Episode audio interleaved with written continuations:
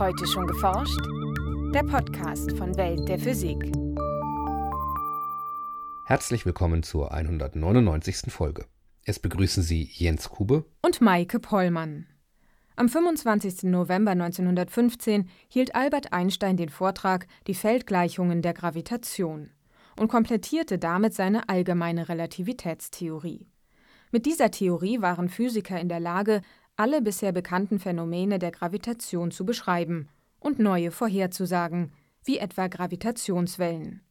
Bislang ließen sich diese Verzerrungen der Raumzeit allerdings nur indirekt nachweisen. Das ist schon relativ sicher, dass da Gravitationswellen sind.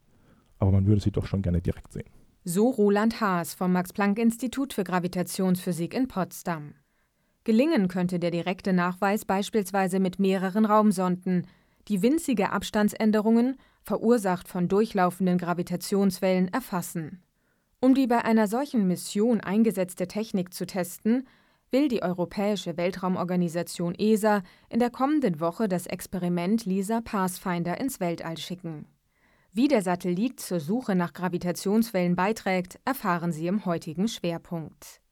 In den Nachrichten geht es um eine Weltinventur des Grundwassers um einen Marsmond, der in ferner Zukunft einen Ring um seinen Planeten bilden könnte, und um elektronische Schaltkreise in einer Gartenrose. Hören Sie nun das Feature von Nora Kuschel. Ob beim Standardmodell der Teilchenphysik, der Quantentheorie oder in der Kosmologie. Die Physik ist heute an einem Punkt, wo sich fast alle Vorhersagen der etablierten Theorien bestätigt haben. Gravitationswellen sind da eine Ausnahme. Sie sind exakt berechnet, aber noch nie direkt beobachtet worden. Das will Roland Haas ändern. Der Wissenschaftler widmet sich am Potsdamer Max-Planck-Institut für Gravitationsphysik der Suche nach Gravitationswellen. Okay, Gravitationswellen sind ähm, Verzerrungen der Raumzeit, die sich mit Lichtgeschwindigkeit fortbewegen. Solche Verzerrungen werden erzeugt, sobald sich ähm, Massen beschleunigt bewegen ähm, das reicht also, wenn Sie durch den Raum gehen. Allerdings würde man lieber gerne zwei Sterne haben, die sich einander umkreisen. Also nicht geradlinig, sondern wirklich schön umeinander herum oder aufeinander draufprallen. Bei Albert Einsteins allgemeiner Relativitätstheorie ist die vierdimensionale Raumzeit die Grundlage für alle Bewegung im Kosmos. Sie besteht aus drei Raumrichtungen und der Zeit als vierter Dimension.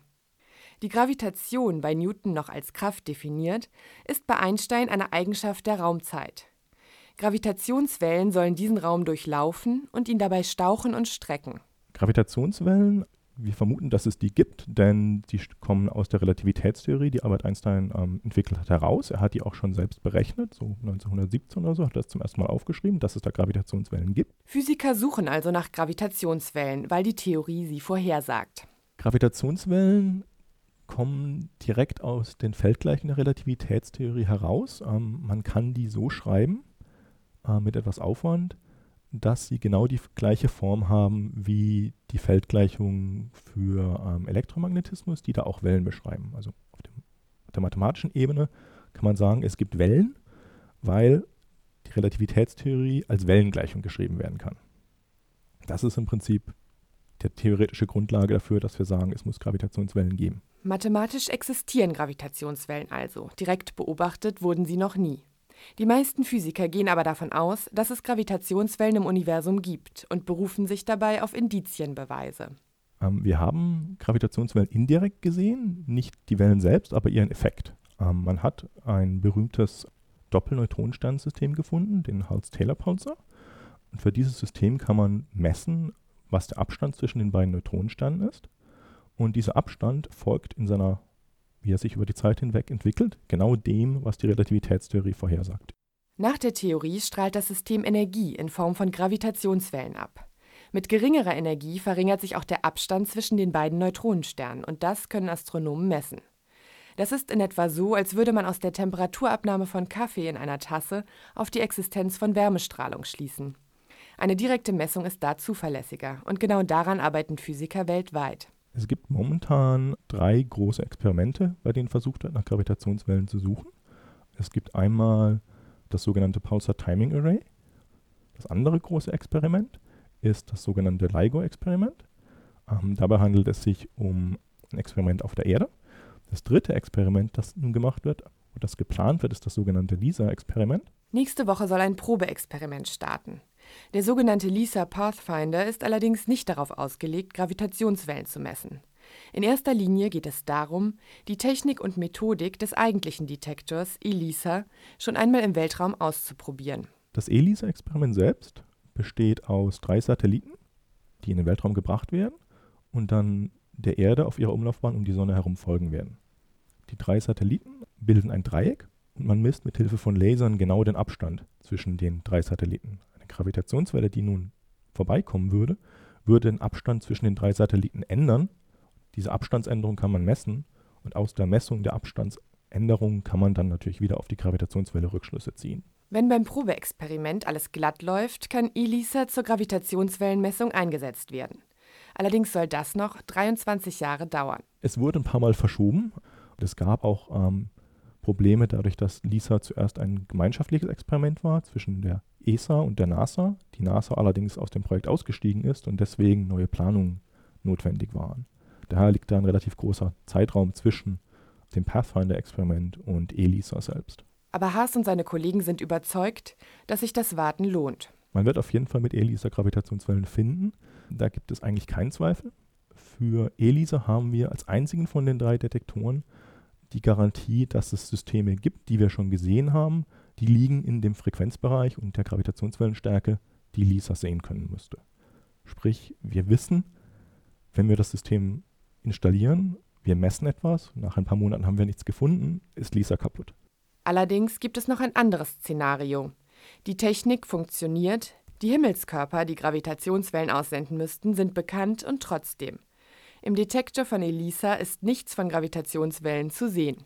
Wenn wir wirklich gar keine Gravitationswellen sehen, obwohl das Experiment und das Instrument tatsächlich funktioniert, dann ist auf jeden Fall die Relativitätstheorie, die allgemeine Relativitätstheorie falsch. Denn die Vorhersage von Gravitationswellen ist so fundamental für die Theorie, dass die Theorie damit ähm, erledigt wäre. Sie wäre auf jeden Fall falsch.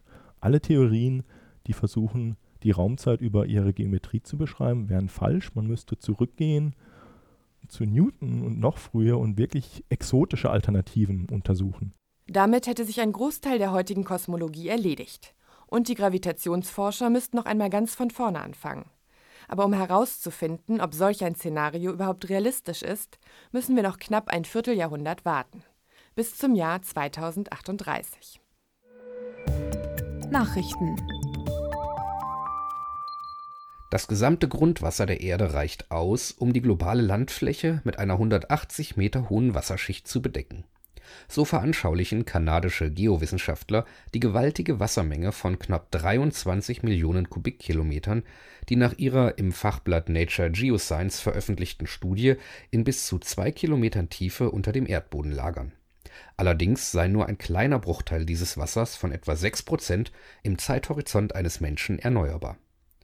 Auf das Alter des Grundwassers legten die Geowissenschaftler besonderen Wert. Mit zunehmender Tiefe und abhängig von den Gesteinsschichten im Untergrund kann Grundwasser bis zu einige Millionen Jahre alt sein.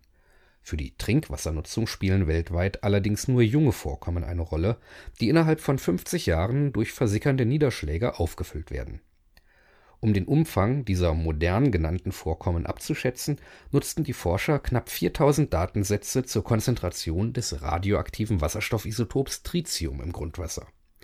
Da dieses Isotop erst mit den überirdischen Kernwaffentests zwischen 1945 und 1980 in den globalen Wasserkreislauf gelangte, nutzten es die Forscher als zuverlässigen Marker für das Alter des Grundwasservorkommens der nur 70 Kilometer große Marsmond Phobos nähert sich langsam auf einer Spiralbahn dem roten Planeten. Doch er wird nicht als intakter Körper auf den Mars stürzen, sondern in etlichen Millionen Jahren auseinanderbrechen und einen Ring um den Planeten formen. Zu diesem Schluss gelangten zwei Forscher auf der Basis von Beobachtungsdaten und geologischen Modellen. Der Ring könne dann bis zu 100 Millionen Jahre den roten Planeten zieren so die Wissenschaftler im Fachblatt Nature Geoscience. Ist die Umlaufzeit eines Mondes kürzer als die Rotationsdauer seines Planeten, so kann der Mond, verursacht durch Gezeitenkräfte, allmählich nach innen wandern. Genau das ist bei Phobos der Fall. Und bislang gingen die meisten Forscher davon aus, dass er in mehreren Millionen Jahren auf den Mars stürzen wird. Die neue Analyse zeigt nun jedoch, dass Phobos vermutlich ein recht locker gepackter, instabiler Körper ist, der den anwachsenden Gezeitenkräften lange vor seinem Absturz nicht länger standhalten kann. Der kleine Trabant sollte daher, so die beiden Forscher aus den USA, in 20 bis 40 Millionen Jahren zerfallen.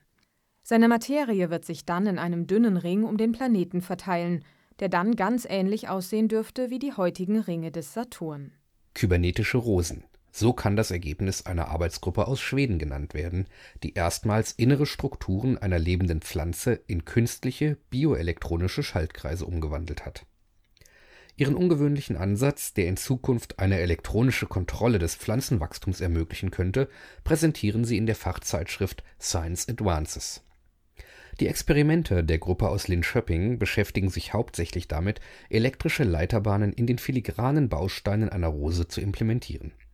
Sie nutzten dabei über mehrere Tage die Kapillarkräfte aus, um einen leitfähigen Kunststoff in das Xylem, den Transportkanal für Wasser und Nährstoffe, zu implantieren. Wurde dieser nun elektrisch angesteuert, entstand eine Art biochemischer Transistor. Insbesondere konnten die Forscher durch von außen angelegte Spannung den Ionenfluss im Innern der Pflanze beeinflussen. Sie erreichten beispielsweise eine Kontrolle über die Färbung eines Blattes. Das war's für heute. Bleiben Sie wissenschaftlich und laden Sie uns auch nächstes Mal wieder herunter. Welt der Physik wird Ihnen präsentiert vom Bundesministerium für Bildung und Forschung und der Deutschen Physikalischen Gesellschaft.